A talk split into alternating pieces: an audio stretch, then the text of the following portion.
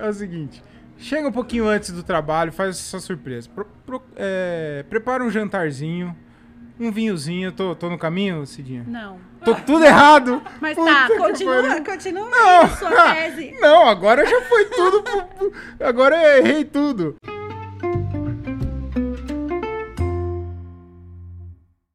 Senhoras e senhores, está começando mais um diálogo de um cara só. E queria agradecer, começar já agradecendo aqui, dar alguns recadinhos, já começar agradecendo o pessoal do No Deck Bar, que cedeu aqui o espaço pra gente estar gravando. É, esse bar é muito legal, nossa, lugar, lugar muito bacana, né, Mufasa? Muito, muito top. E fica localizado na Avenida Samuel Martins, número, um, é, número 148. Ó, eu gravei o número. É muito legal aqui, tem uma porção muito top, chopp artesanal, muito legal aqui. Gostaria que vocês conhecessem o, o local porque é muito bacana. E hoje, o convidado de hoje é uma terapeuta sexual. É te- terapeuta sexual? Posso falar Pode assim? falar terapeuta sexual, sexóloga, tanto faz. Então tá bom. É, Cidinha, seja muito bem-vinda. Muito Obriga- prazer. Obrigado por aceitar o convite de estar batendo um papo aqui com a gente, com o nosso podcast. Eu que e, agradeço. E aí, como você tá? Tá tudo bem? Como que você tá? Tudo Tranquilo, achei bem legal aqui o espaço também. Vamos já Uhum. fazer um merchan. É isso aí, tem que fazer uma, uma merchan. Muito um legal o espaço. Que bom, que bom que você gostou. Eu, eu, queria, eu queria que você falasse um pouquinho da, da sua profissão, já pra gente. É, gente entender melhor sobre né, terapeuta sexual. Então, eu gostaria que você falasse o que, o que faz uma terapeuta sexual. Bom, vamos lá. Eu, pra eu falar o que faz uma terapeuta sexual, acho que é mais fácil eu falar como eu cheguei até a terapia sexual. Porque tem a terapeuta sexual, que é da área da fisioterapia, né? Tem as, as terapeutas ocupacionais que acabam fazendo terapia sexual, mas eu vou falar pela linha da psicologia. Então, eu fiz psicologia e aí, trabalhando na clínica, eu percebi que muitas pessoas traziam problemas sexuais durante a sessão, né? Uhum. Muitas disfunções sexuais, problemas de relacionamento, alguns casais. E aí, então, eu fui fazer sexologia. Então, o que faz uma terapeuta sexual? Na verdade, eu sou uma psicóloga com especialização em sexologia. Eu atendo basicamente homens, mulheres com disfunções sexuais das mais variadas. Uhum. Então, na verdade, é um tratamento psicológico, emocional, mais voltado para as questões sexuais. Uhum. Muitos casais também, enfim, LGBT, Ah, LGBTQIA+. é, agora é um monte de sigla. É, né? Eu, exatamente. eu nem arrisco falar porque eu não, não quero ser cancelado. Vai faltar letra e aí eu. Falta. Eu, e eu também nem sei errado. te dizer todas, porque embora eu tenha feito terapia sexual, é, existem outras especializações na para LGBT. Então não é muito meu foco. Eu atendo o público da LGBT, mas alguns eu acabo encaminhando. porque- Uhum, entendi. Tem uma, uma, uma faixa etária é, média que procura você ou, ou de todas as idades, assim? Olha, não, não tem. Assim, hoje, hoje pra- especificamente da sexologia, da terapia sexual, claro que são os adultos, né? Uhum. Assim, eu atendo alguns adolescentes, mas os adolescentes não vêm por essa via. Os que vêm por essa via, então eu tenho desde 20 anos até 60. Uhum. Eu queria. Eu, eu, eu fiz essa pergunta porque eu queria é, saber de você que tipo de conselho você daria para alguém que está começando a, a vida sexual hoje. Um, um jovem que está começando na, na vida sexual. Que, que tipo de conselho você daria para ele? Porque, como eu vejo muito adolescente, né? Eu tenho alguns primos jovens, assim, Uhum. mais novos. E, e eu também, quando eu era mais novo, é, a- a- aquele é, paradigma de perder a virgindade e tal, de ficar tenso, de ficar nervoso, então, a- às vezes acaba atrapalhando, né? Então, Sim. eu queria saber de você que tipo de conselho você daria para alguém que está iniciando a, a, A vida vida sexual. sexual. Então, né, Tiago, é complicado, porque é sempre uma novidade, né? Não tem como, ah, você não fique tenso. Difícil. Uhum. Todo mundo fica tenso.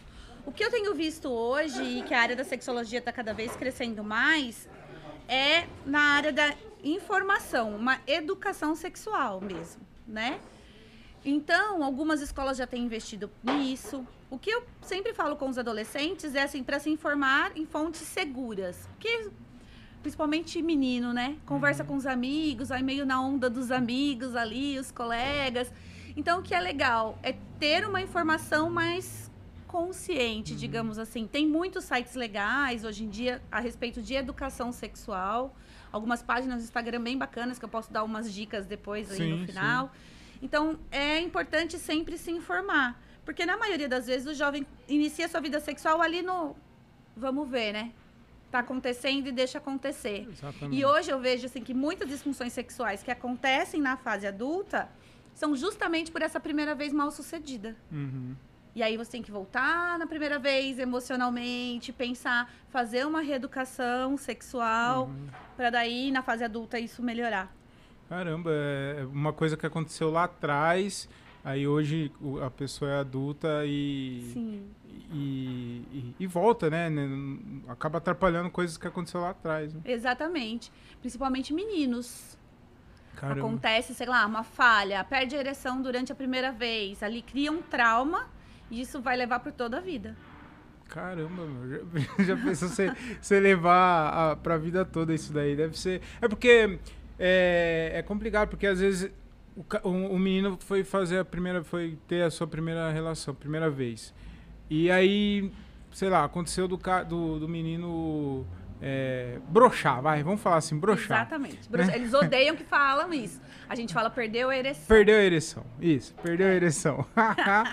e, e aí, não, não, não tava num dia legal, tava tenso, nervoso e tal. Eu acredito que aí, daí por diante, as próximas também acabam atrapalhando, né? Sim. Porque ele vai ficar pensando naquilo lá, e aí a, a chance disso acontecer de novo é muito grande, né?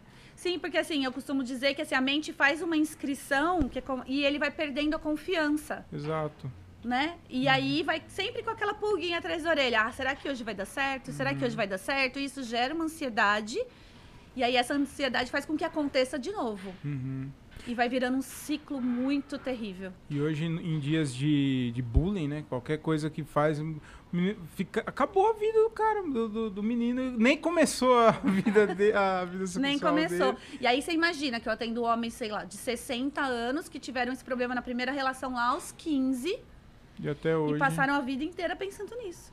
Entendi.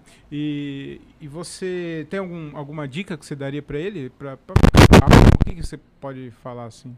Terapia. Terapia, é. Porque, na verdade, tem que tratar a ansiedade, né? Uhum. A causa da... Tanto da ejaculação precoce, falando dos homens, né? Da ejaculação precoce, disfunção erétil, na maioria das vezes, 90% das vezes, é ansiedade. É emocional, não existe uma causa fisiológica. Uhum. Então tem que tratar a ansiedade, fora as ansiedades do dia a dia que podem acarretar. Não estou falando só de uma primeira uhum. vez mal sucedida, é. né? Uhum. Mas aí você tem uma ansiedade, uns outros problemas ao longo da vida e isso pode trazer uma ejaculação precoce, uma disfunção erétil. Então tem que tratar a uhum. ansiedade. E, e, você falou aí de um paciente seu mais velho e tal. É, como que é a, a procura do, do, do, homem? Porque isso é um, é um, tabu, não sei hoje como está hoje, mas sempre foi um tabu do homem é, dele falar sobre sexo, né? Ainda mais você que é uma mulher. Existe essa, essa é difícil do homem se abrir, né? A gente fala ali na, na, na, mesa de bar e tal, a gente fica conversando. Mas como que é? O homem, ele te procura e ele fala na boca? Eu queria saber como Vamos que lá. é. É assim, né? Porque assim, o que o... Com os homens, quando eles chegam para mim, Tiago, eles já chegam muito decididos. Porque assim, ele já tá em sofrimento, ele já foi em, não sei, 10 urologistas, já tomou Viagra, Cialis, já tomou de tudo, já tomou ansiolítico, já fez vários tratamentos e nada funcionou. Até que o urologista fala, querido, você precisa de uma psicóloga. Então, quando eles procuram uma psicóloga, eles chegam para mim. Hoje, 70% dos meus pacientes são homens. Caramba, meu. Eu, eu atendo bastante homens e eu tenho bastante facilidade em atender homens. Então, eu falo com muita tranquilidade. Quando o homem chega para mim, ele já chega muito decidido. Uhum. Então, assim, chega um pouco envergonhado, mas eles já chegam desse, olha, tô aqui, eu tenho que falar, não é? Uhum. E eu já uhum. falo, sim, eu sei porque você veio, então você fala e tá tudo bem. então, o homem, ele é muito mais decidido, porque quando chega para mim, chega com a questão. Uhum. E já chega falando. Então, é muito mais simples. O tratamento ocorre muito bem. Dá muito, é muito, muito sucesso, uhum. sabe? Dá muito certo, porque os homens chegam envergonhados, mas chegam decididos. Uhum. E é uma pena, porque assim, se fosse direto para terapia, seria muito mais fácil. Mas primeiro vai no urologista, vai fazer tratamento medicamentoso. E, enfim, quando chega, já chega até com uma, assim, uma, um quadro depressivo, sabe? Uhum. Chega mais para baixo, com algumas questões sociais, com problema no trabalho, com um monte de coisa acumulada que poderia uhum. ter resolvido antes. E você acha que é, é, os pacientes que te procuram, a esposa sabe? Sabe, né? Porque... A maioria sim. E a maioria é, vem impulsionar, se são casados, né? Estou falando das relações héteros. Uhum. Vem impulsionados pelas esposas muitas vezes, assim, a esposa que me manda mensagem primeiro, perguntando como funciona, perguntando horários, enfim, e elas agendam para os maridos. Uhum. E aí, quando ele vai, já sabe. E quando é uma relação assim, eu já chamo a esposa também, oriento também. Enfim, existe um trabalho aí do casal. Uhum. Mas os mais novos, que não têm uma relação, uma relação estável, digamos assim, vêm sozinhos mesmo. Caramba.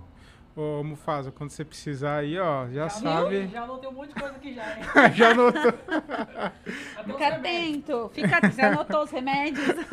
então tá. O, o, a gente acabou entrando no assunto aí de, de disfunção erétil e tal, mas é, tem muito... Isso rola muito entre amigos também, conversa de homens e tal. É, o, Cidinha, o, o, papo aqui é bem de leigo, tá? Eu sou leigo total. Fica tranquilo, e é isso que eu então, gosto. Eu ia dizer que eu tô aqui para aprender, né? Mas não ia pegar bem, né? Mas. Vamos lá, é... eu te ensino também. mas então, rola muito assim do.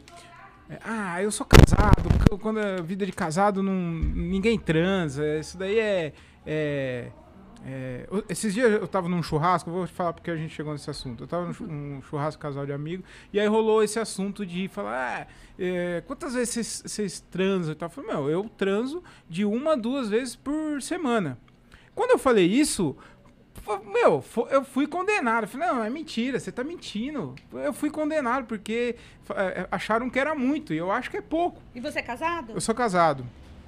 E eu sou casado, tenho dois filhos. Então acho que é, é por muito. isso, então acho que é por isso que eles eles acharam, eles ficaram assustados. E eu, eu achei eu, eu achei isso absurdo de, de, de falar que casado não transa e tal. Eu eu discordo. E eu queria saber você se, se isso é mito, se realmente a, a, acontece isso ou não se os casais te procuram, ó, tá acontecendo isso, a gente não, não, não tem mais uma, uma, uma vida tia, uma vez a cada dois meses, um mês. Eu posso te e... dizer que tem uns a cada seis meses. Sério? E, e aí eu queria saber de você, se existe uma, uma vida, uma, um, uma quantidade que você pode falar que é ativo ou não? Não, Tiago, é assim, olha o que eu costumo dizer. Cada casal, ele se estrutura de uma forma. Cada casal funciona de uma forma. De repente, duas vezes por semana para você é pouco, para outro casal, duas vezes por semana é absurdo. Tem casais que duas vezes por mês. O que eu digo é assim, quando traz um sofrimento, ah, não tá legal, está me fazendo mal, vamos falar sobre isso. Aí a gente tem que tratar. Uhum. O que acontece é que assim, os casais eles vão colocando isso para baixo do tapete, sabe? Acho que não é nenhuma sujeira para baixo do tapete. Eu costumo dizer que é aquele elefante branco que fica no canto da sala, uhum. o casal para de ter relação sexual, não se fala sobre isso e vai e as, o tempo vai passando, vão se passando meses. Então, quando chega para mim, terapia às vezes os casais, é, eles já estão a ponto de se separar, né? E aí fica bem difícil. Mas não, respondendo sua pergunta claramente, não tem uma quantidade certa. Mas as maioria, a maioria do, dos casais não falam sobre isso e entram numa rotina, acaba entrando numa, uma, num conforto, digamos, uhum. sem relação sexual, que não deveria ser confortável, né? Mas ficam muito tempo sem relação sexual. Eu tenho casais lá que estão há seis meses sem relação sexual. Caramba! É, seis meses. O, o, marido dela faz seis meses que não transa. Ela só faz dois. Mas é, quando eles te procuram, quem te procura primeiro? A esposa? Fala, ó, a gente não tá, não tá legal, não tá, não, não, não tá acontecendo. Ou eles, a maioria procuram juntos, ciente do que tá acontecendo. É, como que funciona? Então, eu acho que tem de tudo um pouco, sabe? Não, não tem exatamente uma regra, mas na maioria das vezes, quem toma a frente de procurar a terapia, como eu disse, até para o marido, se é uma disfunção sexual masculina, é a mulher. Uhum. Ou a mulher procura a terapia de tanto o marido falar, não, isso aqui não tá bem, começa, começam a gerar brigas, brigas, brigas, aí a mulher procura. Uhum. Mas existem alguns casos que o marido que manda mensagem, procura uhum. e marca para o casal. Legal. É, muito, muito interessante. Eu queria saber, eu queria saber de você se alguém já te procurou é, depois de ter sofrido algum tipo de abuso e aí pegou trauma, não, não, é, demorou para encaminhar no relacionamento, aí conhecer alguém e aí teve, teve esse freio aí, essa pessoa freio, é, com um trauma mesmo, né? Sim. Alguém já te procurou assim para para tentar ativar de novo? Não sei se é o, se é o termo correto, uhum. a vontade de. Sim, eu tenho várias pacientes com traumas. Falei várias pacientes porque a maioria das pacientes abusadas, né, são mulheres, mas já tenho homens também que sofreram uhum. abusos. Tenho vários casos. Sério? Eu tenho de tudo um pouco, viu, que Thiago? Triste. é que triste. triste mas é muito prazeroso tratar e ver o progresso, como melhora. Uhum. E como é para você, uma mulher, recebendo esse tipo de paciente? Porque é, além de ser é um crime, né? É, ser triste, ser um crime, você é mulher também, né? E aí, como que separa o pessoal da profissional, nesse caso? Então, todo mundo sempre pergunta isso, até as próprias pacientes. Mas assim, acho que é um treino da profissão. Você ouve Uhum. Muitas vezes fica revoltado, fico depois, né, da sessão. Mas durante, enquanto eu tô ouvindo, eu tô ouvindo o problema. Uhum. Né, ajudando a paciente a pensar, né, acolhendo a paciente, enfim, acompanhando. É, como eu, eu não posso dizer, é muito triste, mas assim, é corriqueiro aparecer abuso na clínica, é muito corriqueiro. Então isso vai ficando meio que automático. Sabe uhum. como se tivesse um escudo? Você vai ouvindo e Uhum. Tudo bem, se comove. Hoje, por exemplo, hoje eu me emocionei com uma paciente abusada. Hoje, hoje, especificamente. Caramba. Fiquei bem, bem emocionada. Uhum. E você falou de, de... Nossa, é, é, complicado o assunto. Existe essa daqui, essa aqui, ô Mufasa, foi um, um, ouvinte, um amigo nosso, que pediu para perguntar. Ah, o eu, amigo do eu, seu amigo. É, o amigo do meu amigo. Entendi. Mas eu não vou, vou expor ele aqui, claro que não, né? Mas o, o, o Diogo quer saber. Existe vários Diogos, não existe só o Diogo Andrade também. o Diogo Andrade queria saber. Oh, falei, falei alto aqui? Alto. Falei alto. Oh, eu achei que só tinha pensado. Depois edita, o Mufasa.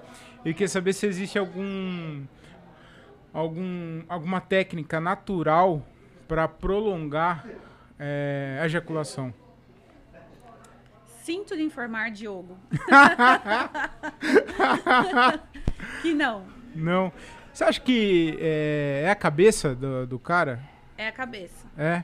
E como que a gente. que, que a gente faz? Terapia. Só terapia? tá, então tá, vamos lá. O, Diogo chegou lá no seu consultório e falou: Ó, não consigo, eu chego aqui, a hora que eu tô nas preliminares eu já finalizo. O que que eu faço, Cidinha? Então. É, é que existe uma investigação, né? É, toda existe pra... toda uma investigação. Precisa entender, como eu disse, é uma ansiedade. Precisa entender a causa dessa ansiedade, entendeu? Uhum. Se é de uma primeira vez, se é de uma educação sexual mal sucedida se é um problema, às vezes acontece, ah, tem um problema no trabalho. Então, é difícil saber. Tem uma série muito legal do Porchat que chama Homens. Assisti. Muito boa, muito boa. Então, é, é muito aquilo. Para quem não assistiu, assim, todos os homens do mundo devem assistir aquilo. Uhum. É muito aquilo. Não existe uma causa específica uhum. para o problema e não existe uma técnica. Existem muitas clínicas que prometem, né, medicação, que prometem tratamento imediato, mas não existe uma técnica para prolongar. Uhum. Precisa entender a causa. Uhum. É, porque, é, mas pelo que você está falando aí, a maioria das vezes é, é psicológico mesmo, né? O cara tá tá com vários problemas e, e acaba levando pra cama isso daí, né? Sim, exatamente. E eu assisti essa série, é muito boa mesmo, essa série do Porchat. É, acho que tem duas temporadas. Tem duas, duas, temporadas, agora vai sair a terceira. É muito boa. Eu falo que é a melhor psicoeducação que eu dou para meus pacientes homens, eu indico para todos. Você indica para assistir, assistir? Todos os pacientes. Chega a primeira sessão, eu já falo, você assistiu? Não, então pode assistir. Por que você. O que foi que te chamou a atenção assim que você falou Porque a série do Porchat, primeiro que assim, é, existe ali um quadro de disfunção erétil, né? Que é o quadro do Alexandre, do Alexandre. personagem dele. E depois ele vai procurar terapia. Então, assim, muitos falam assim: nossa, aquela primeira cena, quando ele chega na psicóloga perguntando quanto tempo e não existe um tempo para melhora, eles já se identificam automaticamente. Assim, nossa, tá vendo? Tá ali retratado na ficção que eu passo no dia a dia. Isso é muito legal. Mas a série, ela trata de machismo, né? É. E o machismo é o maior causador de todas as ansiedades para o homem. É muito complicado para vocês, né? Uhum. Machismo. Mas, mas você fala o machismo. é, o, o machismo que existe entre nós homens mesmo. Esse, esse papo de ficar, de ficar falando aquela gostosa, você acha que. um- Uma pergunta que eu quero te fazer também. Ah. Por exemplo, eu vejo muito. A gente fala bastante, por exemplo, nossa, se eu, se eu pegar, sei lá, a Anitta, vai ser muito rápido, eu não vou conseguir, eu vou ficar nervoso, vai, vai, vou ficar cinco minutos, eu vou terminar ali tudo. E eu queria saber por que, que existe isso, é, essa preocupação do homem de, de fazer sempre bem feito, essa pressão. Da onde que vem isso? Então, de onde que vem? Eu não sei. Eu acho que deu desde que o mundo é mundo. Aham. Dessa necessidade que o homem tem de se provar, de provar a sua virilidade, a sua potência a vida toda. E aí você pode falar, nossa, mas eu nem tive uma educação dessa, meus pais, sei lá, meu pai nem era machista, meu pai não falava disso. Mas os amigos, entre os próprios amigos, falam isso, né? Hum, Eu, eu costumo sempre dar exemplo, assim, eu tenho um filho. Você tem filho homem? tem um menino de quatro anos. Quatro anos. Então, o meu tem E agora uma menina também. Meu tem oito. Algumas falas do meu filho, às vezes eu vejo e falo assim, nossa, tadinho, o machismo dele aparecendo aí e ele nem sabe por quê. É. Essa coisa de não existir, de usar o rosa. É. E assim, agora ele já deu uma parada, mas teve uma época que ele falava assim, mãe, eu amo meu pinto. Meu pinto é a coisa mais importante da minha vida. que maravilhoso isso. E eu falo pra ele, é, filho, cuida, porque realmente é muito importante é pra muito você. importante, cara. É. E, nossa, que engraçado isso. E eu falo, e eu conto isso pros meus pacientes. Eu falo assim, se o meu filho, que é uma criança, fala isso, imagina pra É. vocês. Então, e, e é muito natural, porque o meu filho, ele tem quatro, e ele já vem com esses papos de rosa, que de rosa é de menina. E, e a gente, eu nunca falei isso, a, a gente nunca tocou no assunto de falar de é, que rosa é de menina e azul é de menina. Eu não sei, eu não sei se é escola, o que que é. Então, é, Que- é, é o, social, é é, o social. cultural, entende? Que muitas vezes tá ali enraizado inconscientemente e a gente não sabe de onde veio. É. E, nossa, que engraçado, você falou do... Eu amo meu pinto. É muito meu... Eu acho que todo homem ama, né? Não, e Menos tira o Pablo roupa, Vittar. E fica tirando a roupa, e tira a roupa, e fica andando pela casa, mostrando pinto, mostrando e não sei o quê. Eu falo, nossa, gente, Cara, e é que bem isso. E o, o, machi- o machismo, eu tô tentando ser o. Faz tempo que eu venho falando isso, que eu tô tentando ser menos imbecil. Mas é, acontecem umas coisas que. é- Eu não sei se é automático, o que, que é. Que esses dias ah, eu tenho uma, uma, uma filha também de, de seis meses, sete meses agora que ela fez. E eu lembro, quando eu, tro quando eu tava trocando o meu filho, eu, lem eu lembro que eu falava assim, ah, tava trocando ele assim, "Oh, esse moleque aqui vai comer gente pra caralho, né? É. Todo orgulhoso. Esses dias eu fui trocar a, a minha, minha filha, eu fiquei triste, né? que dó, né? Você falei, pensa, cara, seu filho vai comer várias e alguém vai comer ela Com também. certeza, né, Vários cara? podem comer ela. não precisa falar assim também, né? Mas é mais pura dia. verdade. Se conforme. E essa geração de meninas que vem aí, pode ter certeza. Por que essa geração de meninas que vem? Elas Como estão cada é? vez mais soltas, né? Sexualmente, cada vez mais livres. Você acha que isso é ruim ou bom? Ótimo para as É mulheres. ótimo. Porque você antigamente não era assim e você acha que isso aí atra- atrapalhou na alguma coisa, refle- refletiu alguma coisa na sociedade? Não, com certeza, né? Essa sociedade machista. Pensando especificamente na minha profissão, assim, eu vejo muitas mulheres com disfunção sexual por uma criação machista. Ah, então não pode, não pode pôr essa roupa, não pode fazer isso, não pode fazer aquilo. Sexo só depois do casamento, não vai se perder, sabe? Você não vai se perder na vida é a pior frase que um pai e uma mãe pode falar para uma menina. Uhum. Não vá se perder na vida. O que, que é Uhum. o se perder na vida? Fica ali no inconsciente? E aí, isso elas levam pra vida toda. Acaba retraindo, né? Sim. Pode ser que retrai. Mas assim, agora, eu acho que o feminismo traz muito isso, essa liberdade sexual para as mulheres, né? Que realmente é bem bacana, bem positivo. Uhum. Cê- Você é feminista? Você se considera feminista? Não, totalmente. Totalmente feminista? Não totalmente. Ah, não totalmente. Não totalmente. Tá, entendi, entendi. Acho que o feminismo tá muito longe de mim ainda. Tem muitas raízes machistas ainda. É. Tô desconstruindo. Tem, ah, tem mulher que é, que é machista também, sabia? Sabia? Porque é verdade, cara. Às vezes eu vejo muita. No, no trabalho eu vejo bastante isso. Não, eu não vou não sei aonde porque meu marido não deixa, ou meu marido não quer. Sabe, cara? Então, às vezes ela mesma é- é- acaba sendo machista, né? Sim. Ou eu tô assim. falando uma besteira aqui, Mufasa? Certíssimo. Certinho, né? Então, eu vou te, dar um- vou te dar exemplos disso que a gente vê na clínica muito, assim. Alguns casais. Ah, o homem tem disfunção erétil, vai? Falando, pensando aqui de um caso. E aí a mulher vai procurar... abraço, seu Gilberto. Não é, não é Gilberto, graças. É, a mulher procura terapia para o homem e aí você vai investigar o caso, enfim. O que, que ela quer? Ela quer que ele compareça de todas as formas possíveis. Tá, mas você ajuda de que forma? Eu? O que, que eu tenho que fazer? Não, ele é que tem que me procurar. Ele é que tem que comparecer. Ele é que tem que fazer. Uhum. Não sou eu. E aí esse é o primeiro passo, é desconstruir isso. Não. Peraí. Então o machismo tá ali, tá nela também. Uhum. Que vira uma pressão muito maior pro homem. Então você tem que desconstruir esse machismo da mulher. Uhum. E todos nós somos machistas, viu, Tiago? Assim, o machismo, é a gente, ele tá entre nós. Uhum. A gente, uns mais, outros menos, mas a gente tá o tempo todo no Uhum. machismo. Ainda. É, você, você, você, você tem uma visão que isso melhora, vai, vem melhorando no, no futuro? É, nós temos muita fé na humanidade de que isso vem melhorando. Acho que essas. Quantos anos você tem? Eu tenho 34. 34, tá. É, você é uma geração mais nova que eu ainda. É. Mas as gerações mais novas, assim, eu vou pens tô pensando nos meus pacientes de 23 até 26 anos ali, já tem se questionado muito a respeito do machismo, né? As meninas cada vez mais empoderadas e questionando o machismo deles. E eles também se adequando a isso. Uhum. Isso é muito legal. Então, acho que tende a melhorar.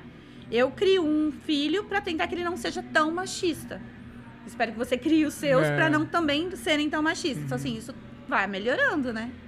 É, o- o- ser machista hoje é cringe, né? Que é tudo, hoje é tudo cringe, é cringe. né? Tudo Muito. cringe. Transar, eu acho que é cringe, porque essa molecada não é possível que tá transando, o, o, o Cidinha, porque é, eles só ficam com o celular é, o dia inteiro em casa jogando, então transar virou cringe também, me fala. Virou, virou... É, algumas pesquisas têm mostrado, sim, que a iniciação sexual tem sido cada vez mais tarde. Por que, Cidinha, você acha que. é, é, eu, eu já vi uma reportagem do tipo falando que a, a, a atividade sexual está começando cada vez mais tarde e essa geração, as que estão vindo, estão transando cada vez menos. É, por que você acha que, que isso está acontecendo? Então, é assim, primeiro, pensando ali na adolescência, o que acontece é que, assim, hoje, principalmente agora, nesse tempo de pandemia, né? Se tem menos encontros, é, encontros pessoa- pessoais, né? Sim. Assim, as pessoas não estão se encontrando Presencial, é. presencialmente. No nosso tempo, a gente saía para encontrar o pessoal. Então você paquerava, tava ali junto, ficava, É. né? Hoje a coisa ficou muito no virtual. Então, por mais que role um sexo, é um sexo virtual. É. Então não se encontram mais. Cada vez se encontram menos, entende? Uhum. Né? Vo- Você falou aí da, da sua paciente, falando que o, o, homem que tem que procurar sempre, né? Exi- é- é- existe muito isso ainda de. é, eu acho isso absurdo, eu acho que não tem. Só o homem tem que procurar. Eu não acho isso também. Eu acho que tem que Ah. ser é, os dois. Os dois têm que estar afim, os dois têm que, que, que procurar, né? Ah, no caso. E eu queria saber se, se isso é, existe bastante ainda, se existe muito ainda. Existe. Existe bastante. Mas é por conta dessa educação repressora da mulher. Uhum. A mulher vai entendendo, eu acho que, como eu disse, as gerações mais novas está mais fácil. mas a partir ali dos 40, a minha geração ainda, é uma educação muito que a mulher não podia ter uma liberdade sexual. Então, assim, se cria a mulher para casar e ser esposa, né? Eu vi uma, uma um podcast esses dias muito legal que estava falando sobre as amantes, né? Que as mulheres casadas elas foram cria ser criadas para serem filhas de Maria, essa coisa puritana e tudo uhum. mais, né? E que daí os homens acabam tendo amantes para serem as filhas de Eva, que são as que podem que essas sim podem é, ser livres sexualmente, as esposas não podem. Uhum. E essas esposas também vão se colocando nesse papel de que não podem, elas não podem ser donas do seu próprio desejo, né? E é isso também muito que eu trato na clínica, porque assim, tá, mas e quando você tá afim? Elas nem sabem quando estão afim. Uhum. Elas nem sabem que elas podem estar afim. Uhum. É complicado, é assim, o buraco é bem baixo. É, literalmente. literalmente. Ô, Cidinha, é, eu falei aqui do caso da. Quando o cara vai sair com uma. Uma mulher muito bonita, rola essa pressão, né? O cara de, ah, eu tenho que manter a pose, tenho que fazer bem feito. Algum, algum paciente já te procurou falou: Ó, oh, Cidinha, é o seguinte, eu vou sair com uma menina, ela é assim, assim, é a menina dos meus sonhos, que, que eu faço para não fazer feio é, em frente a elas? Não, eles me procuram depois que eles já fizeram feio. Já fez feio. Puta que pariu. Eu não falo, eu sou a última uhum. da cadeia. a última. Eles só me procuram depois. Uhum. Depois que já tem uma, uma relação frustrada. Uhum. E aí eles me procuram. É, eu não tô falando só de brochar também. Sei lá, às vezes o cara é, criou uma, uma pressão muito grande na cabeça dele. Nossa, aquela menina é a menina que eu sempre quis sair. Hoje vai acontecer. Ela é linda, ela tá maravilhosa. E chega lá, o cara não, não supera as expectativas, né? Sim. Então, e aí depois que Olha a sua fala, não supera as expectativas. É. Expectativas de quem? Dele, né? Dele próprio. É, é verdade. É o egoísmo, né? É o, egoísmo. o homem ele é um imbecil egoísta, né, cara? É, essa é a verdade. É, é isso aí. E aí, quando ele não atinge essa expectativa que ele mesmo criou e que às vezes a menina não tá nem interessada é. nisso tudo que ele criou ali na mente dele, e aí isso se torna um problema, porque daí ele se cobra muito mais na próxima, uhum. e na próxima, e na próxima. Isso é bem corriqueiro de ouvir, viu, Thiago, uhum. na clínica. Acontece bastante. Ah, quando eu tinha 17 anos, eu fui sair com uma menina que era linda, que eu adorava, não sei o que, e chegou na hora, brochei. Putz. É muito, muito corriqueiro ouvir essas histórias. Uhum. Muito. É, eu, e isso já é um, já é um tabu falar que brochou, né? Isso daí é já, bro, já brochou já, ô Mufasa? Prefiro não responder. é, mas enfim. O... Mas isso, veja, quando acontece isso na primeira relação. Ah, não, aos 17 anos aconteceu.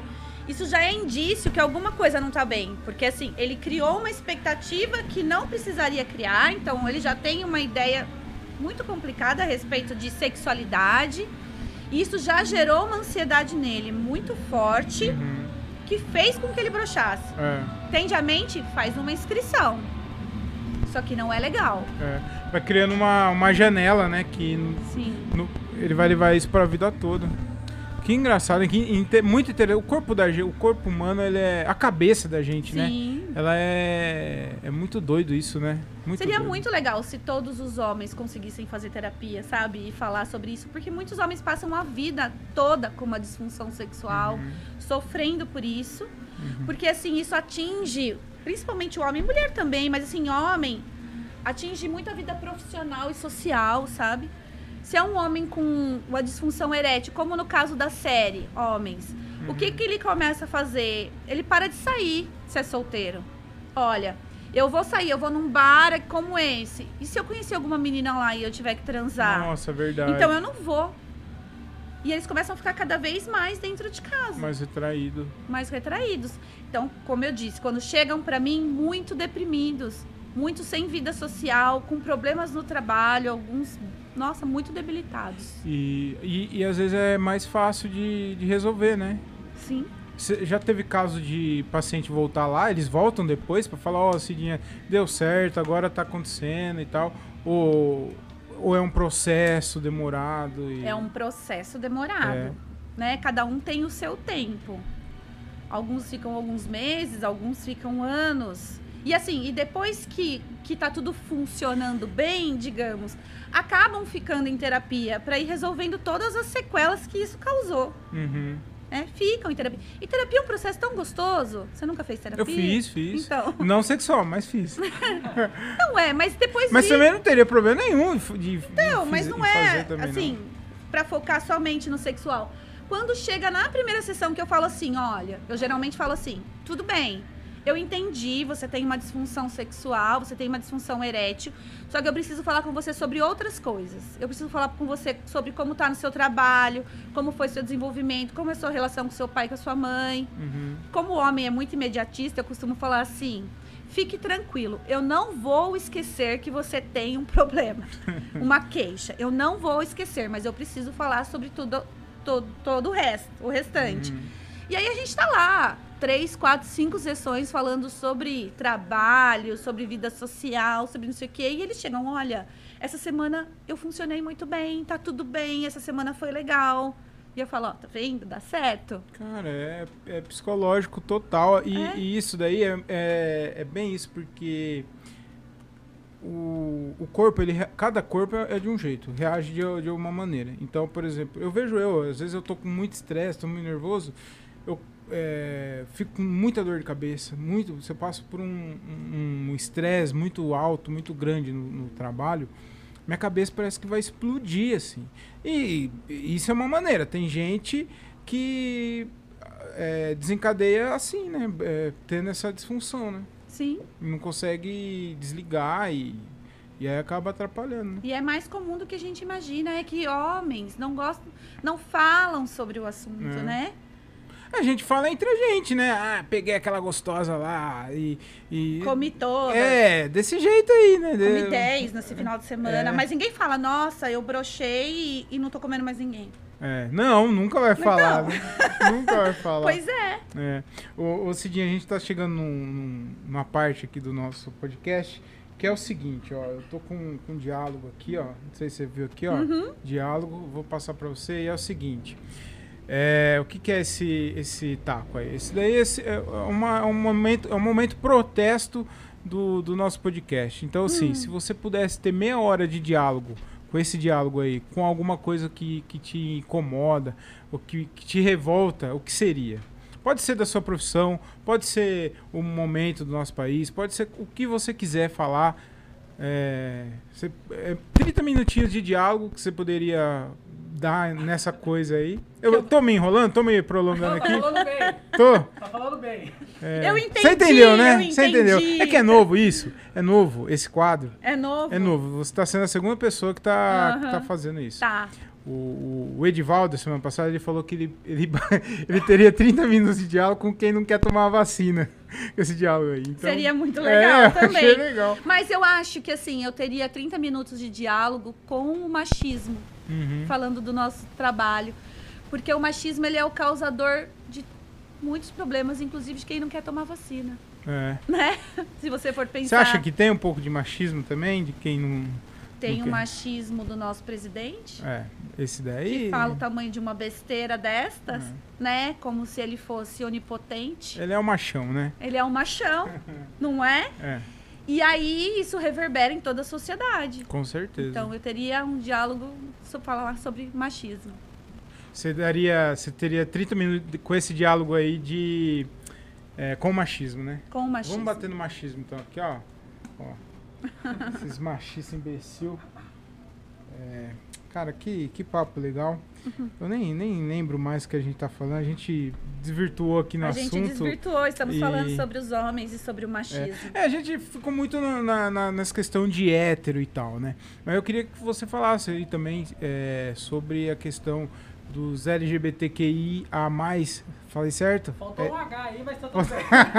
QI a mais.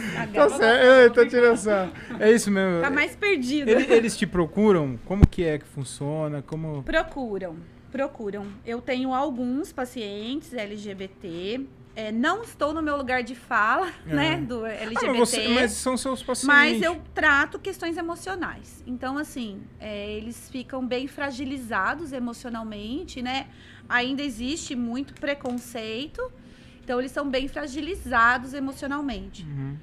com muitas queixas, principalmente processos depressivos. Algumas adolescentes que estão ali se descobrindo, né? É, gays e como falar isso com os pais, como tratar isso. É mais esse tipo de público que eu atendo. É que você é psicóloga também, né? Então Sim. aí você junta as, as duas coisas, né? Mas eu falo assim, al- al- algum, alguns casais gays, eles te procuram com os mesmos problemas que, que os héteros? Sim. Sobre disfunção ou falta de interesse ou outros tipos de... Sim. Procuram bastante? Sim, casais gays com as mesmas questões de Mesmas héteros, né? questões. Somos todos iguais. É, o ser humano, ele Né? é, é... É igual, é tudo igual, só algumas questões são diferentes, mas os problemas, ah, os defeitos são os mesmos. Exatamente, acontece. Casais gays têm problemas de relacionamento entre eles, tem baixa de relação sexual ou muita relação sexual, porque tem isso também, tá? Uhum. Tem casais que procuram porque um dos parceiros fala assim: Eu não tô aguentando mais, tá me cobrando relação sexual todo dia, eu não aguento mais. né? E aí você tem é que uma trabalhar. o- máquina. Você tem que trabalhar o, o contrário disso. Sim, muitos casais. Uhum. Então, eu, eu notei algumas perguntas aqui também de alguns amigos meus, Ah, tá. tá? Não, não, não sou eu, não. É, Isso do meu amigo mandou perguntar É, é, muito o meu- tradicional na o sexologia. o meu amigo aqui quer saber assim, ó, ó, Cidinha, como convence a minha esposa a fazer o anal? Eu não sei quem pergunta esse negócio desse. Eu não sei, pra que perguntar? Eu não sei pergun- pra que perguntar um negócio. O Daniel pegou pesado, mas é, pode, pode, pode, pode, Não convence, né? Ela tem que querer, Uhum. né? Não dá pra convencer. Ai, que pergunta Tem que conversar sobre. Eu costumo dizer que no diálogo se resolve tudo. É Com verdade. muita comunicação, Uhum. muita Às- conversa. Às vezes um, um vinhozinho, né? Faz um. Chega. Ó, vou dar a dica aqui pra você, Daniel. É o seguinte. É o seguinte. Chega um pouquinho antes do trabalho, faz essa surpresa. Pro- pro- é, prepara um jantarzinho, um vinhozinho. Tô, tô no caminho, Cidinha? Não. Tô tudo errado. Mas Puta tá, continua, continua Não. sua tese. Não, agora já foi tudo. agora eu errei tudo. Não, mas eu, eu, eu pensei assim, fazer um, um- um jantar romântico, fazer, comprar um presentinho, uma lingerie, algo pra aquecer o, o relacionamento. Eu sou péssimo nisso. Mas Não, isso tudo é muito legal de se fazer. mas não só. Não, vamos, vamos Não deixar bem claro. de um anal. Vamos deixar bem claro também. Você não, é- não é pra fazer isso só porque você quer o anal. Tem que fazer isso sempre, inclusive, né? Exatamente, Não é até só, porque não é ela- só nesse dia. Até porque se ela não quiser, você pode fazer o que você quiser. É verdade. Isso Você é vai ter, verdade. Isso é Você muito pode- verdade. né? Ao menos que você a embebede, drogue, Não, aí, E aí? já você tá cometendo um crime, É, mesmo sendo sua é. esposa. é perigoso. Aí já é, é, Já diria o Bill Cosby, né? Não ele, pode. ele fez isso. Ah, tem que conversar. Uhum. Porque a mulher, quando ela quiser, ela vai fazer. Tem, tem casal que te procura, fala assim, ó, eu não, eu não aguento mais. é, você falou aí do casal hétero, mas tem algum casal que já te procura e falou, ele quer toda hora, eu não aguento mais, é toda hora. Tem. E já, já te procuraram. E como que você lida com isso? Como que é? Meu, meu, deve ser muito. é, muito. Tem que saber lidar muito com o ser humano, né? Sim. Nossa, cara. Então, cada caso é um caso, né, Tiago? Você precisa entender qual que é a relação desse casal, qual que é a necessidade desse parceiro ou parceira, de por que que quer sempre. Uhum, Você tem que tratar a necessidade individual para daí trazer para o casal. uhum, Qual que é a média que a gente vai achar aqui, como o casal vai ficar satisfeito. uhum. É muito particular de cada pessoa mesmo. E existe também o caso assim, ó, eu, eu quero transar e quem não quer transar é ela. Ela não. Eu quero. Ela não, não tem vontade, não quer. O que, que, eu- que, que acontece também? Ou o Muito. contrário. Eu tenho o extremo demais, né? Querer toda hora, querer bastante. E o outro de não querer nada também. Uhum. É, o que é mais comum na clínica são as mulheres com baixa de libido, né? Uhum. Isso é sempre assim. Uhum. E aí vem porque o marido não aguenta mais, o marido já ameaçou de separar, enfim. Uhum. E aí vem pra clínica. O, o marido vai junto ou não? Ou Na maioria das vezes, quando a mulher vem, não. procura?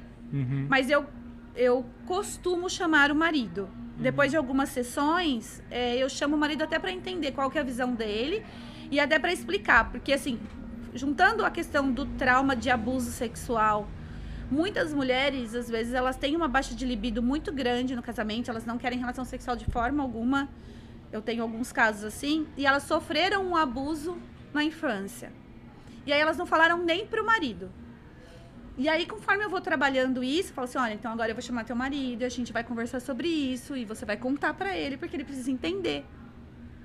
Né? E aí, eu vou trabalhando o casal. É porque o cara não sabe, né? Ele acha que o problema às vezes é até ele, né? Então, e o que acontece? Cada vez que ele força a relação, remete a mente dela a um abuso novamente. Porque se ela não quer uma coisa e ele força a relação, ela é abusada de novamente, Na cabeça dela. inconscientemente. Então a gente precisa quebrar esse ciclo. Porque senão não volta a libido, não volta o desejo sexual. Isso se é um caso de abuso. Às vezes a mulher tá com um monte de problema no trabalho. Mulher é muito cíclica, né? Uhum, Não tá com um monte de problema do trabalho, filho, não sei o que, não tá afim. uhum. E aí eu tenho que explicar pro marido, é assim mesmo. É assim que É funciona. assim mesmo. Vai lá no. usa o seu celular, a sua internet aí por enquanto e. E se vira. Uma coisa que é muito comum, viu, Thiago, na clínica também falando de celular e internet, é vício em pornografia. Uhum. É, Você acha, que, é, você acha que a, a pornografia ela mais ajuda do, ou, ou atrapalha? Na, Ela atrapalha. Atrapalha? São muitos os malefícios da pornografia. Um que exemplo. já tá embutida aí na, na própria performance do homem. Né? Se você for pensar, a primeira pergunta que você me fez da adolescência, pensa, você já foi um adolescente. O que, que adolescente faz? Primeira coisa que ele vê? Pornografia. Pornô. E aí fica ali naquilo, nossa, mas é desse jeito que o homem tem que fazer? É essa performance que o homem tem que ter? Eu costumo brincar com os meus pacientes que não precisa ser britadeira. né? Porque no, no pornô é isso, é o cara másculo, né, com os pênis gigantescos, É, britadeira. Aqui. Exatamente, isso aí, é. né, dessa grossura do microfone. E aí o cara olha pra ele e fala: "Que porra é essa que eu tenho aqui?" Pois é. Não é? Eu falei que não era pra me expor assim, né, Cidinha? Mas tudo bem. Mas esse é o primeiro problema Uhum. é, da pornografia, falando lá da adolescência. E aí isso vai pra vida toda, fora muitas disfunções sexuais que são por conta de, de uso de pornografia e masturbação, porque a masturbação tem um outro ritmo, uma outra pressão, que é muito diferente de um sexo real. Uhum. Tiago, é um mundo maluco aqui na nossa cabeça, que pra Uhum. gente lidar na clínica é, como eu disse, muito particular, cada um tem sua particularidade. A partir de hoje não vou assistir mais X-Vídeo. Parei mesmo agora. A partir de amanhã. A partir de amanhã. A partir de amanhã. É, então, eu, porque eu vejo. ah, ah, eu, vejo muita. Muito, eu já vi, né, alguns casais falando que assiste junto. Eu, eu- eu tenho um amigo, um casal de amigos, que ele assiste junto. Ele e ela. Tudo bem. E aí eu falei, mano, tudo bem, né? Eu, eu nunca fiz, não tem nada problema em assistir, mas é, eu achava que ajudava também a, na relação isso, você assistir pornografia. Então, na relação, se vocês assistem juntos, se Uhum. o casal gosta, Uhum. né? É assim, tudo, tudo, você tem que pensar no limite de o que traz um sofrimento. Uhum. Se está trazendo um sofrimento para a relação, ah, às vezes tá- o casal tá assistindo junto, mas um dos dois não gosta. Nossa, eu tô fazendo porque ele gosta. Ai, que saco assistir isso. Já não é legal. Já não é saudável. entendeu? Não é saudável. Então, assim, depende muito da particularidade do casal. Mas o que eu digo que para educação sexual, a pornografia ela não não é de bom tom para Uhum. nós sexólogos, né?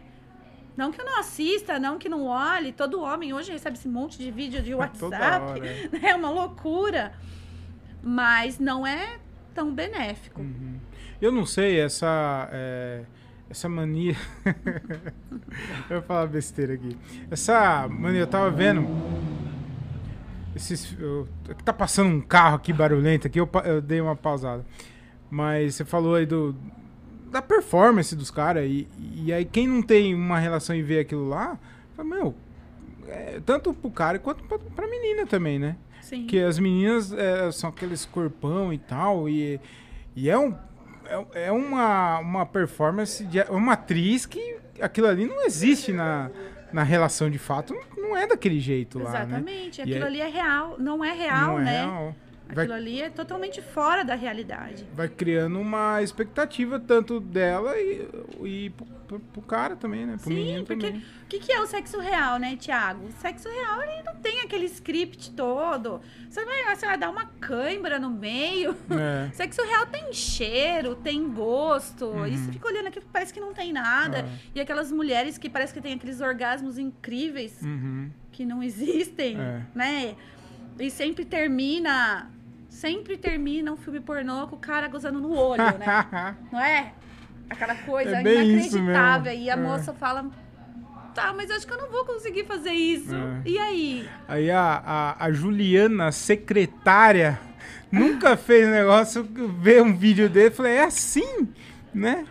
Não é? É difícil. É. E aí vai sair com o cara e já fala assim, meu, eu não vou conseguir fazer tudo aquilo que ela. Uhum. E aí não, não faz um sexo real. É, acaba criando ali um, um alter ego, digamos assim, sabe? De relação sexual. E aí não se entrega, não tem prazer, não é prazeroso. Uhum. É, acaba não sendo. Pra... Às vezes é prazeroso só pro cara, né? Nesse caso aí. É. E na maioria das vezes, pensando em disfunção sexual masculina, também não é. Uhum. Porque ele não tem o microfone. É, não. E aí ele acha que não é suficiente. Aquilo lá é. Mano, não existe aquilo lá, cara. É. E aí ele não acha suficiente, não se acha suficiente. E isso automaticamente já cria ali um bloqueio. Você. ho- Hoje. Eu vejo que é, inf- tem bastante informação. Onde, o que você quiser, o assunto que você quiser, as informações estão aí. Uhum. É, e e na, na minha época, por exemplo, não se falava muito, era tabu. não- eu não falava sobre sexo com meus pais e tal. Eu conver- conversei poucas vezes. As vezes que eu conversei sobre sexo com meu pai era, não, vou te levar na zona lá, vai comer uma... Cara, e. eu- É assim mesmo. é assim, é- mas é, cara. E você acha que isso vem mudando? A, a relação entre pai e filho, de se falar, de conversar mais sobre isso, sobre sexo? Ou não? Existe ainda esse tabu por, pelo fato de ter das informações estarem aí na nossa cara? E fala, ah, tá bom, procura lá no, no, no Google e eu tô sabendo. Mas não é assim, né? É, não, não é assim. né? O que seria um ideal é de todo esse diálogo, né? Que eu tento ter com meu filho desde já. Meu filho sabe LGBTQIA, todas as siglas. Uhum. A semana retrasada que foi. Esqueci, como que é? Semana passada. A luta contra a homofobia. Ah, tá, tá. E aí ele me perguntou o que que era, e eu expliquei um por um, expliquei o que era homofobia, a gente vai conversando sobre isso, né? Claro, dentro de uma linguagem que ele entenda. Mas você precisa falar de sexualidade com as crianças desde muito cedo. Né? Até para já lutar contra essa questão do machismo. Infelizmente, Tiago, eu, eu acho que ainda assim, os pais têm muita dificuldade de ter essa liberdade de falar com os filhos. Não deveria. Porque quanto mais a gente falar em casa, menos eles vão procurar no Google. Ou quando procurar no Google, ah, tá, isso aqui eu já sabia.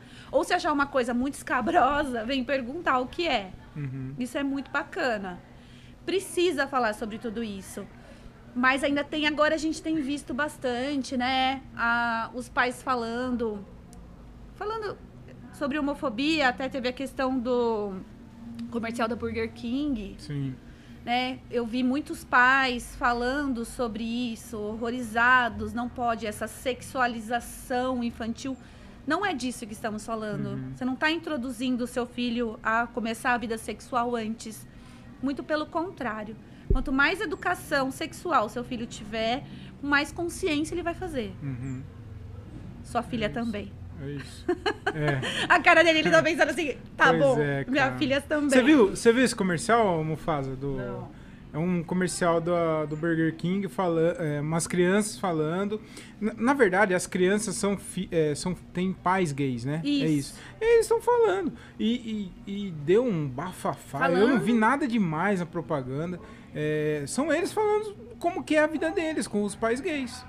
Que é natural, falando sobre essa naturalidade. É, cara. E tudo bem ter dois pais ou duas mães. não tava influenciando ninguém e, e eu, eu, eu não entendo essa insegurança que tem, não. Se meu filho andar com, com alguém gay, vai virar gay também. Cara, ninguém influencia ninguém, cara. Eu acho que Cada um faz o que quer da sua vida e, e segue, né? Exatamente. É, assim, a questão de, da sexualidade, da orientação sexual, ela não é influenciável.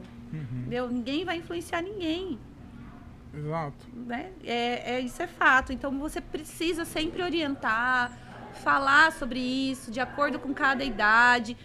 Hoje no YouTube tem vários videozinhos de como falar sobre sexo com seu filho aos 6 anos, aos 7, aos 10, aos 12. Uhum. Você vai encontrando formas, a gente tem tanta ferramenta na internet. É muito mais saudável. Saudável para todo mundo, né? Uhum. Para os filhos e para os pais. Exato. Mas é, ainda tem assim alguns adolescentes que aparecem na clínica precisando falar sobre a sua vida sexual, sobre o início de uma vida sexual ou até uma dúvida sobre sua sexualidade, sua orientação sexual, e que eles não têm essa liberdade para falar com os pais. E muitas vezes por uma via religiosa, né? Uma repressão religiosa, não Sim. pode se falar sobre isso, então Uhum. eles vão para a clínica. É. E aí eu falo livremente. E aí eles chocam e saem do, do, do consultório dela chorando. Não, eles saem muito aliviados, Sim, porque eles sim. podem falar sobre isso, né? Aham. É difícil porque às vezes quer falar e em casa não, não consegue, né? É, é- é uma dificuldade muito grande, né, pra eles. Sim, alguns querem. Ah, eu tenho o caso de uma menina. Queria contar para pa, os pais que gosta de meninas. Não tenho coragem de contar em casa, então tá bom. Chama seus pais aqui, vamos contar. Você já, já, já participou de Sim. alguma consulta assim? É? Mas você tem toda uma preparação, né, Tiago? Chama os pais primeiro. Ah, Olha, e, e aí, o que, que vocês acham? Mas é, eu não- sei, né? É, posso estar falando uma ABC muito grande. Mas algum, algumas pessoas gays que eu conheço, é, quando ela falou pros pais, os pais já sabiam já, já eles já davam alguns é, algumas é, dicas, né? Sim. É, pistas que que mostrava que ele era, entendeu? Sim. Então a hora que ele chega, eu acredito que a hora que chega lá no consultório lá já tá mais ou É mais menos. pra romper esse medo, sabe? Isso. De contar. Mas geralmente eu chamo os pais antes e converso o que vocês acham. E eles já falam, olha, eu Uhum. tenho alguma coisa diferente e tal. Então eu já vou desmistificando isso. E aí quando conta, já tá sabendo. É. Você quer dar algum recado pro seu pai aqui, ô Mufasa? Aproveita. Não, Quer aproveitar? Não. Já conversei com ele. Já falou com Já? eles? já tá tudo bem. Ô, ô Cidinha, é, tem muita gente que fala, muito casais, que fala que conforme o tempo a, relações, a relação sexual foi esfriando.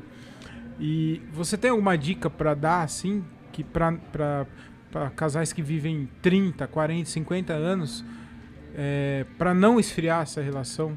Pra manter sempre aquecida, sempre ativa? Então, Porque eu entendo também que é, é- que é difícil, vai, às vezes você acaba caindo numa rotina. Eu não sei porque eu, eu sou pouco tempo de, é, de casado, então a relação, minha relação ó, tá bombando. Mas é, tenho dois filhos, né? Sabe como que é? Sim. Mas tem alguma dica? Eu entendo que daí acaba, depois de muito tempo, acaba caindo numa rotina, acaba caindo no automático. Você tem alguma dica assim pra dar? Pra... Então, a primeira coisa que a gente sempre fala é, de consultório, assim, é muito diálogo, muita comunicação.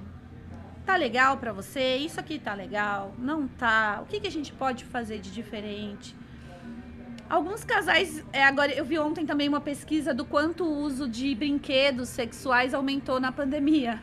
Na pandemia? né? Na pandemia, inclusive. Porque os casais ficaram muito dentro de casa. Ah, E aí tem que inventar, né? Mas a o sair, conhecer pessoas novas, conhecer, ver gente, vir num bar como esse, sentar, ver pessoas, isso por si só já acaba estimulando. É muito da parceria, sabe? De como o casal fala sobre isso. Como eu disse, não dá pra deixar aquele elefante branco no canto da sala e não se falar sobre isso, porque cada vez vai caindo mais no esquecimento. Uhum. Então, primeira coisa, muita comunicação. E aí começar a inovar. Uhum. Né? O uso de brinquedinhos eróticos, isso é muito, muito legal nas relações sexuais. Quando os parceiros gostam, obviamente. Né? E aí faz, você pode pensar num monte de coisa, até casamento aberto, né? Isso que eu ia falar. É, Tava com uma cara que queria procura falar. relacion- relacionamento, re- Ó, relacionamento aberto. É, já, já procu- é, os casais procuram assim, ó, não sei mais o que eu faço. Você chegou a indicar assim, não, dá uma, uma, uma liberada aí pra ver o que acontece. Ou não, você não dá esse. Não, eu não- é tão invasivo Eu não dou assim. conselhos. Ah, não dá conselho. Assim, mas assim, o que acontece, Thiago, é assim, quando eles estão pensando já num relacionamento aberto, é, se os dois concordam, eles são felizes e acabou, eles não vão parar na clínica. Entendeu? Tá tudo bem.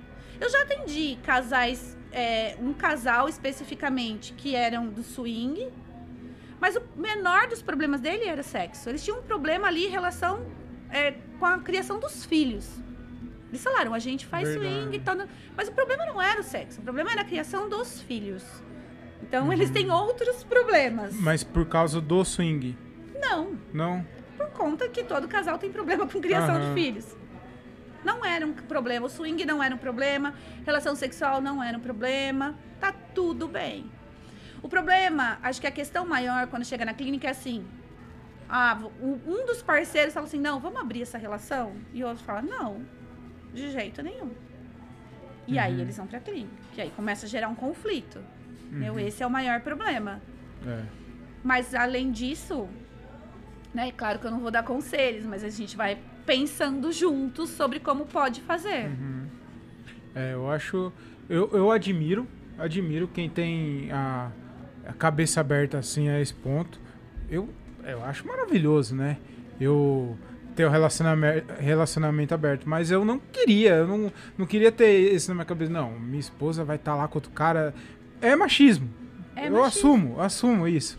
Mas eu eu não, eu não consigo lidar com isso. Tem gente que, ok. E eu admiro isso mesmo, cara. Porque, cara, deve ser muito bom, né? Mas. Tem gente que ok e gosta, e viu? gosta, e gosta. Mas pra mim eu, eu não, daria certo. Então, então você já sabe o seu limite. Já sei meu Quando limite. você tiver uma crise no seu casamento, você vai pensar em outras alternativas. É. Essa não é uma alternativa. O meu limite é a Nutella. E pronto. Nutella, um. Eu acho que eu já tô falando demais. tô me expondo demais aqui. Mas, ô, doutora. Não é doutora, né? Não é doutora. É doutora. Ô, Cidinha, você. Você acha que sexo é tudo no casamento, na, na, na relação? Não, Uma relação? de forma alguma. Como eu disse, cada casal se estrutura de um jeito. Então, na verdade, o casal. Tem casal que se estrutura pela parceria, às vezes está numa comodidade, uma estabilidade. Se o casal já começa estruturado com o sexo, isso a longo prazo vai ser um problema. O sexo ele é importante no desenvolvimento da afetividade, da intimidade. O casal realmente fica mais próximo facilita bem as coisas no dia a dia. O sexo é importante até para autoestima, Uhum. né? Sexo é saúde. Sexualidade é saúde, né? De forma geral. Então é importante, mas o sexo não é tudo numa relação. Se não houver diálogo e comunicação sobre tudo, é difícil. Difícil. Eu acho que o, o sexo, ele é a cerejinha do bolo que de, de todo um processo. Então, um relacionamento, é, é o meu jeito de ver, tá? É, ele tem que ter uma parceria, ele tem que ter amizade, tem a sua esposa, o marido, tem que ser amigo, amigos, antes de mais nada, tem que ser amigos, tem que ser parceiro, tem que estar junto ali. E o sexo é o que fecha aquilo ali que, meu, é a cereja do bolo, assim, ao meu ver. Assim. Exatamente, é isso mesmo. Tá. O sexo é o que diferencia um casamento de umas amizades, não é? É isso. É, tem umas amizades assim também, né? E hoje em dia tá, tá tudo tão moderno, né? E tá tudo bem também. tá Sim, a sexualidade está muito livre, sabe, É. Tiago? E assim, não dá hoje para ter preconceito com absolutamente nada. Sim. Hoje Nada. não. O Cidinha, a gente tá caminhando aqui pro final do podcast e todo convidado que vem aqui eu encerro com uma, uma pergunta.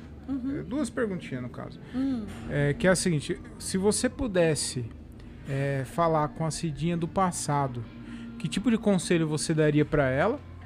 E se você pudesse falar com a Cidinha do futuro, que tipo de conselho você pediria pra ela? Nossa, É muito boa essa pergunta, eu acho ela a melhor da, da, da entrevista, inclusive. é a melhor, boa, mas é muito. Emocionante. Se eu for falar do que eu penso, eu vou chorar aqui. Fica, fica à vontade. É, na verdade, pra Cidinha do passado, se eu for pensar hoje pela minha profissão e pelo meu desenvolvimento, eu diria se informe mais, Uhum, né? É, procure ajuda no lugar certo. uhum. E pra minha, pra, pro futuro, eu acho que eu perguntaria. Acho que eu veria se eu tô no caminho certo, sabe? Se Uhum. deu, deu tudo certo. É isso aí. Essa é a, a maioria das pessoas que vem aqui. Responde isso. Responde isso. Porque, porque a gente quer saber tanto, né? Se a gente tá ou não no caminho certo. É só seguir, né? Vamos seguir, né? É só seguir. A Mas tem- a gente sempre fica na dúvida, tô fazendo certo? É. Não tô.